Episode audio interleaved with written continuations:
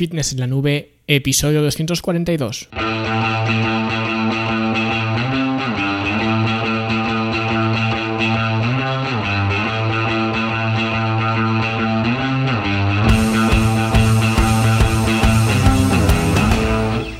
Bienvenidos a todos un viernes más aquí a vuestro podcast a Fitness en la Nube, donde hablamos de fitness, de nutrición, de entrenamiento donde cada viernes, cada semana os traigo las técnicas, consejos, estrategias, trucos y como lo queráis llamar para que construyáis un mejor físico y tengáis un estilo de vida más activo y más saludable. Hoy vamos a hablar de la época de definición muscular y más concretamente de algunos mitos que rodean esta fase de pérdida de grasa. Vamos a ver cuáles son esos mitos y sobre todo vamos a ver por qué son mitos y a ver si podemos sacar algunas eh, conclusiones. Pero como siempre, hablamos primero de la Academia de Fitness en la Nube, la academia para verte mejor, sentirte mejor y rendir mejor, donde esta semana seguimos precisamente con el curso para planificar una fase de definición, que de hecho este episodio y algunos más que haremos en las próximas semanas, quiero que sirvan como material complementario, material de apoyo a este curso, por eso los estoy haciendo ahora. Pero en cualquier caso, en la clase, pues hemos hablado de los principios para perder grasa corporal, que obviamente el principio fundamental, el principio paraguas es el déficit calórico, que esto ya lo sabemos todos, pero luego pues hay una serie de principios para apoyar este déficit calórico y para hacer más llevadera dentro de lo posible la fase de definición. Y esto es, como digo, lo que comentamos en esta clase. Y además de la clase, ya lo sabéis, también tenéis muy importante los entrenamientos para hacer en el gimnasio, en cualquier gimnasio al que tengáis acceso, con una periodización muy peculiar para que los entrenamientos sean productivos y se construyan pues uno sobre la base del anterior, porque así es como se progresa en el gimnasio, no haciendo ejercicios o repeticiones o series simplemente por hacerlas, sino teniendo un plan a largo plazo y eso es precisamente lo que tenemos en la academia, tenemos un plan. Y con respecto a los entrenamientos eh, que como sabéis los estoy actualizando para que se vean mejor dentro de la academia, los estoy maquetando, estoy grabando los vídeos de coaching de cada una de las fases de los entrenamientos para que entendáis por qué hacéis lo que estáis haciendo, ¿vale?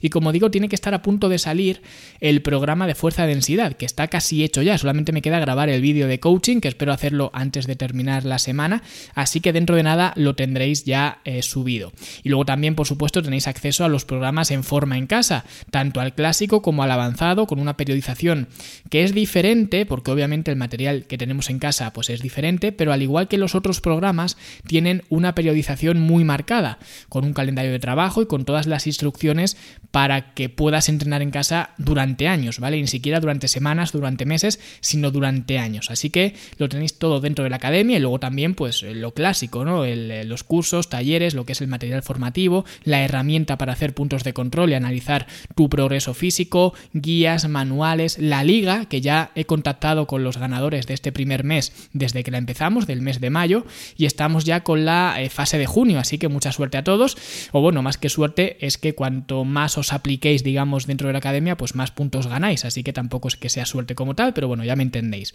Y si queréis acceder a todo esto eh, por el irrisorio precio de 10 euros al mes, ¿vale? Podéis daros de baja cuando queráis, siempre lo digo, fitnessenlanube.com y ahí tenéis toda la información sobre cómo empezar. Y ya lo último, muy rápido, en el canal de YouTube he subido un nuevo vídeo enseñándoos 7 ejercicios para trabajar los tríceps con banda elástica, para que veáis pues un poco todas las posibilidades que podemos tener con unas simples bandas elásticas y además os enseño diferentes variaciones con puntos de anclaje, sin puntos de anclaje y está bastante completo para los 10 minutos o así que dura. Así que si queréis más vídeos como estos, pues suscribiros al canal, ¿vale? Luis Carballo se llama el canal y os seguiré haciendo más vídeos como esto. Que por cierto, por si alguien no lo sabe, estos vídeos que estoy, o unas semanas comentándoos por aquí lo que voy subiendo, son vídeos aparte que no tienen nada que ver con el podcast, ¿vale? Y tampoco tienen que ver con las demostraciones de ejercicios que tengo ahí de hace pues un porrón de años. Son vídeos, como digo, explicativos donde os enseño algo. En este caso, como digo, pues los siete ejercicios para trabajar los tríceps con bandas elásticas. Lo digo porque antes simplemente usaba eh, YouTube pues para subir el audio de los podcasts y ahora lo estoy utilizando para subir vídeos aparte. Lo digo para que sepáis que no os vais a encontrar lo mismo aquí en el podcast que en el canal de YouTube, ni en el canal de YouTube lo mismo que en la academia, obviamente. Pero bueno, si queréis os suscribís y si no, pues no, que tampoco me va la vida en ello, ¿no? En cualquier caso, vamos a lo que hemos venido, que es hablar de la definición y más concretamente de algunos mitos alrededor de la fase de definición para que todos vosotros que ahora llega el calorcito, los que queráis hacer una fase de definición, pues no caigáis en estas cosas porque ya veréis que es muy fácil de caer. Y el primer mito de la definición es etiquetar algún alimento o algunos alimentos como, entre comillas, quemagrasas o tomar, pues yo sé, tés o tomar cola de caballo o tomar carnitina o tomar cualquier cosa realmente porque, entre comillas, queme grasa. Y esto es muy, muy importante y además muy simple, porque si tenemos en cuenta que ningún alimento engorda, que esto es algo que a lo mejor algunos incluso os chirría un poco porque siempre se dice eso de que el pan engorda, el no sé qué engorda, esto lo otro engorda, pero lo cierto es que no hay ningún alimento que engorde. Y por tanto, si no hay ningún alimento que engorde, tampoco hay ningún alimento que adelgace. Ni, ni, suplementos quema grasa ni nada de esto, ¿vale? Que el otro día además di una charla en una conferencia virtual que me invitaron y justo después de estar una hora hablando pues de todas estas cosas un poco que hablo aquí en el podcast, de los hábitos, del gasto energético, etcétera, en el turno de preguntas lo primero que me preguntaron fue qué suplementos hay para perder grasa.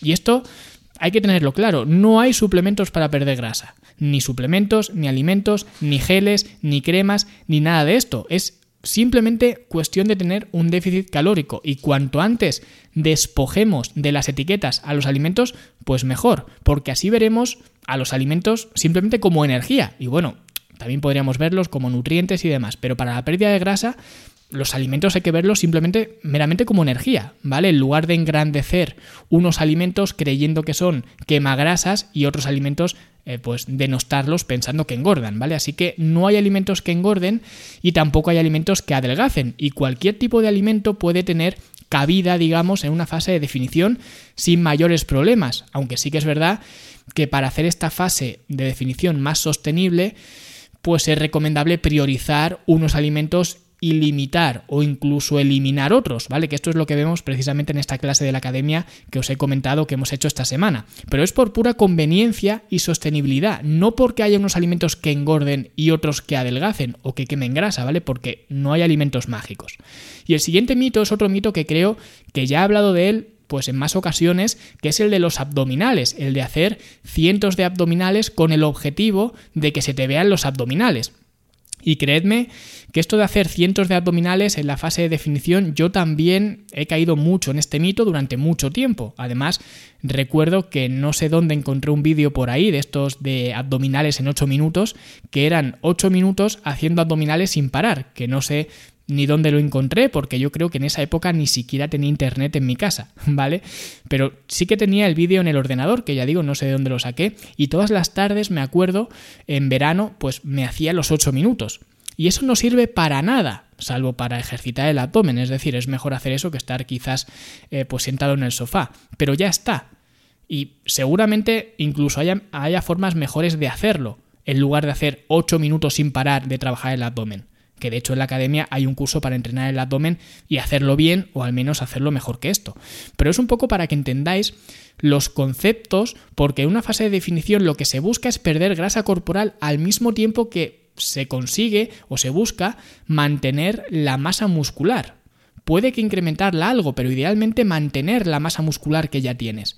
Sin embargo, cuando ejercitamos algún músculo, el abdomen incluido, porque el abdomen, no sé por qué, muchas veces nos pensamos que es un músculo diferente o que viene de otra galaxia o algo así, pero es igual que el resto de músculos. Por lo tanto, si entrenamos el abdomen, lo que estamos haciendo, o lo estamos haciendo al menos con el objetivo de hacerlo más grande, de hipertrofiarlo, que es para lo que entrenamos, pues yo qué sé, el pecho, la espalda, los hombros y cualquier otro grupo muscular. Entonces, si el objetivo es hacerlo más grande, ¿por qué le das más trabajo justo en la época donde hay menos recursos energéticos y por tanto más difícil es hacerlo crecer? Porque si hay algún momento en el que tendría más sentido hacer más abdominales de lo habitual, sería en una fase de crecimiento muscular, donde va a ser, entre comillas, más fácil hacerlos crecer. Y digo entre comillas porque fácil nunca es hacer crecer un grupo muscular, sea el que sea, pero va a ser más fácil cuando haya eh, recursos de sobra que cuando haya recursos escasos. Porque sí que es cierto que obviamente para que se te vean los abdominales tienen que confluir básicamente dos cosas. La primera es un porcentaje de grasa corporal bajo, y digo bajo y no digo cifras por lo que ya hablamos la semana pasada, porque hay gente que con un 15% de grasa corporal se le marca el abdomen, en hombres estoy hablando, y otro hombre a lo mejor hasta que no llega, no sé, al 11 o al 12% no se le marcan apenas. Porque depende de la distribución de grasa corporal. Por eso os dije que esas fotografías que hay por ahí por internet eh, para comparar la grasa corporal de diferentes fotografías no sirven para nada, ¿vale?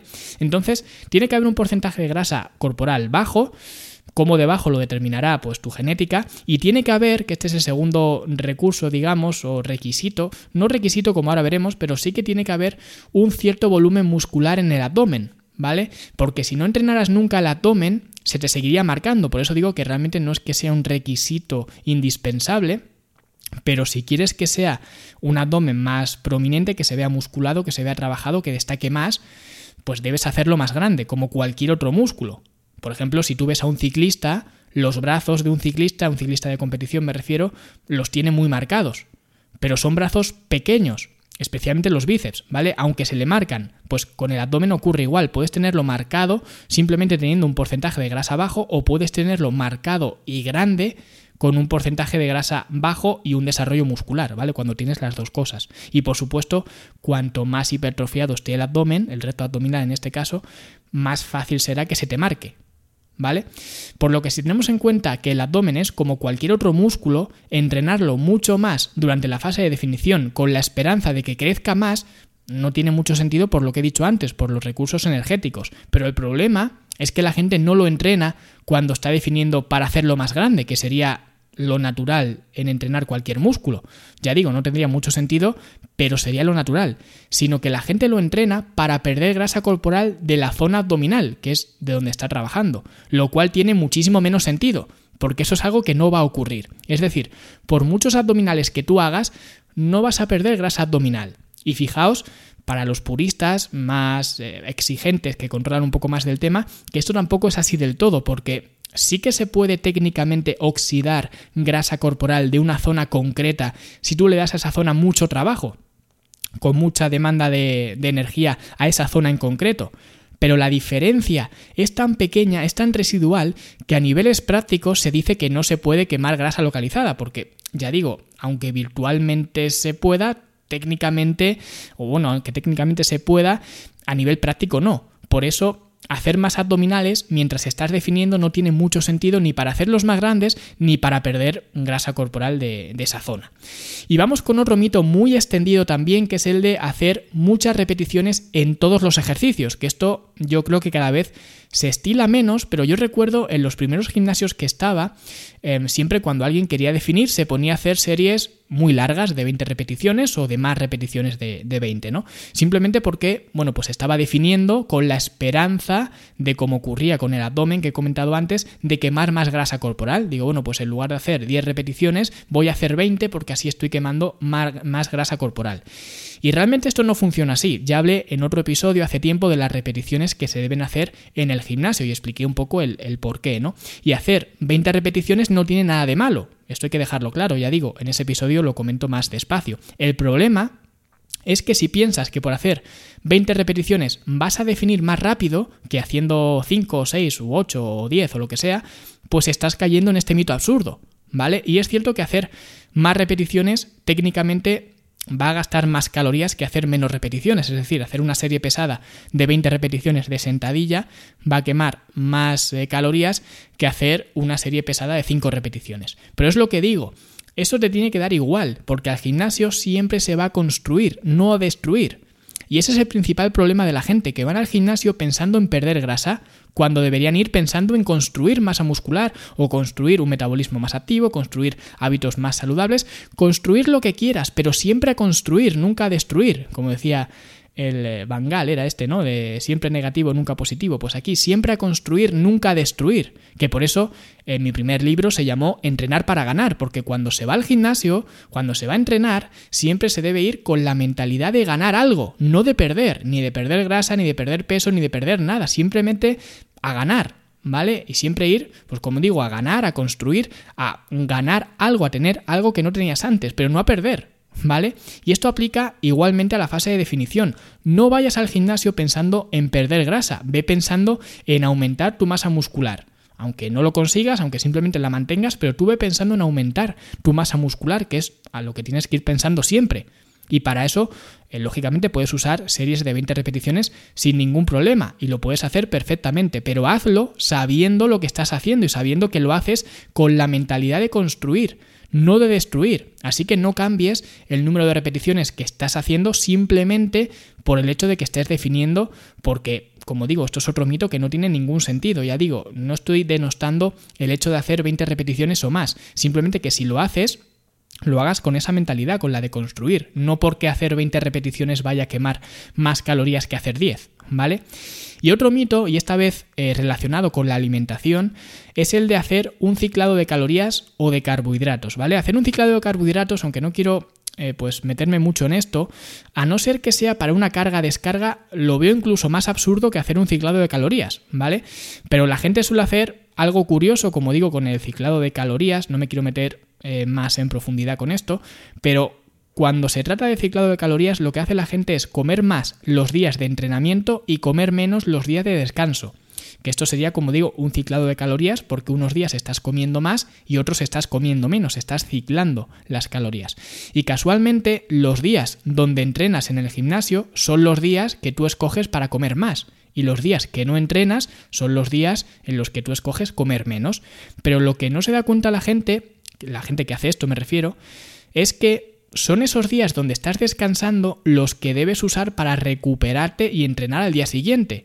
Y encima, debido al, al, desgaste del entrenamiento del día anterior, vas a necesitar casi más energía los días de descanso que los días de entrenamiento, especialmente si entrenas a última hora de la tarde por la tasa de reposición de glucógeno. Con lo cual, hacer ciclados de calorías lo veo para empezar complicarse la vida y además hacerlo sin sentido ninguno. Por eso yo no hago distinciones entre días de entrenamiento y días de descanso. Todos los días se come lo mismo y ya está, porque es mucho más simple de organizar la dieta así.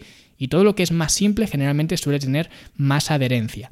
Y porque además, como digo, no hay ninguna razón para hacerlo de otra manera, a no ser que sea tu preferencia personal, porque hay gente que, por ejemplo, pues prefiere hacer un déficit más eh, pronunciado, más agresivo de lunes a viernes y luego hacer pues sábado y domingo seguir estando en déficit, pero hacerlo un déficit más eh, moderado.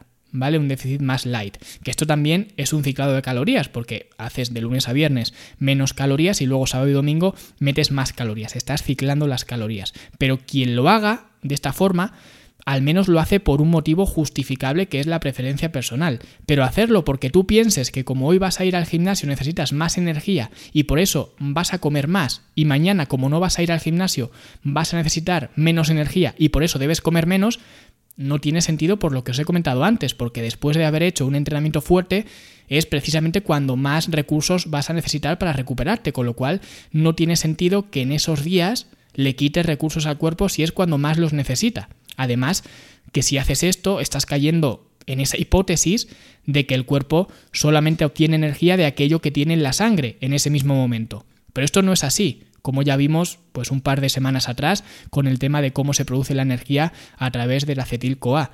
Así que esto de comer más los días de entrenamiento y menos en los días de descanso, pues como digo, es otro mito. No quiero tampoco que se me malinterprete porque hacerse esto se puede hacer y no habría nada de malo en hacerlo si tú quieres hacerlo y si te lo planteas bien y, lo gestionas bien y demás. Pero si lo haces, no digas que lo haces porque el día que entrenas en el gimnasio es cuando necesitas más energía y por eso comes más. No lo hagas de esta forma, con esta perspectiva, porque este argumento es el mismo que decir que por la noche no hay que comer carbohidratos porque el cuerpo no los va a necesitar porque te vas a ir a dormir. Está al mismo nivel, el mismo argumento. Y esto es un sinsentido porque el cuerpo eh, aunque no lo vaya a utilizar en ese momento, lo tendrá disponible para cuando le haga falta después. Pues con esto pasa igual. Ahora bien, como digo, no quiero que se me malinterprete porque esta es una estrategia útil, bajo mi punto de vista, en dos ocasiones. Lo mismo seguramente hay alguna más, pero yo lo veo útil en dos ocasiones. La primera es en una época de volumen, que diréis, bueno, ¿y qué sentido, eh, qué sentido tiene comer menos en los días de descanso en una época de volumen? Pero no hablo de comer menos en los días de descanso, hablo de comer más en los días de entrenamiento, que puede parecer lo mismo pero no lo es, porque dependiendo de la persona, hay muchísimas personas, que a lo mejor vosotros no sois una de ellas, pero hay muchísimas personas que les cuesta muchísimo comer y les cuesta mucho subir de peso.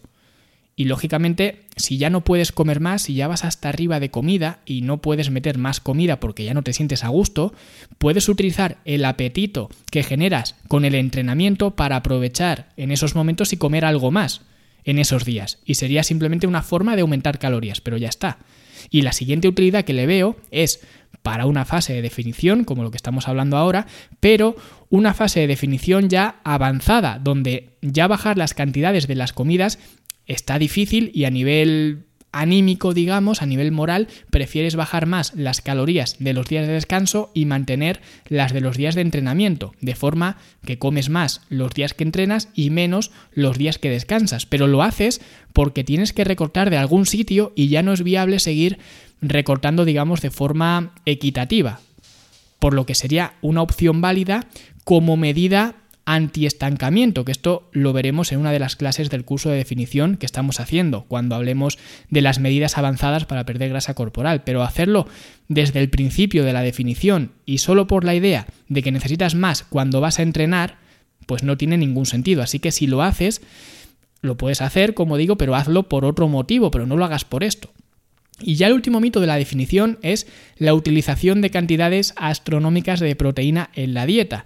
Y esto es algo que todo el mundo hace. Cuando va a definir, aumenta el consumo de proteína. Y hasta cierto punto puede tener sentido, porque la proteína es el macronutriente con más efecto térmico em, de los tres. Con lo cual, si aumentas la proteína, estás aumentando indirectamente el efecto térmico y por tanto em, las calorías que gastas en la digestión. Pero más allá de eso, pensar que ahora necesitamos más proteína que en cualquier otro momento del año, no le encuentro mucho sentido, un poco por lo que os he comentado antes con el tema del abdomen, que en una fase de construcción muscular donde buscas construir más masa muscular, en teoría necesitarás más proteína para poder generar más masa muscular que en una fase de definición donde lo que buscas es simplemente mantener la masa muscular que ya tienes. ¿Vale? Es decir, para construir algo necesitarás más recursos que simplemente para mantenerlo. Y es cierto que como necesitas un déficit calórico, si tú mantienes la proteína, la proteína que tomas, la misma, no la tocas, pero bajas ya sea los carbohidratos o las grasas para tener ese déficit calórico del que hablo, a nivel porcentual el porcentaje de proteína de la dieta va a ser mayor. Pero eso no significa que deba haber más cantidad absoluta de proteína.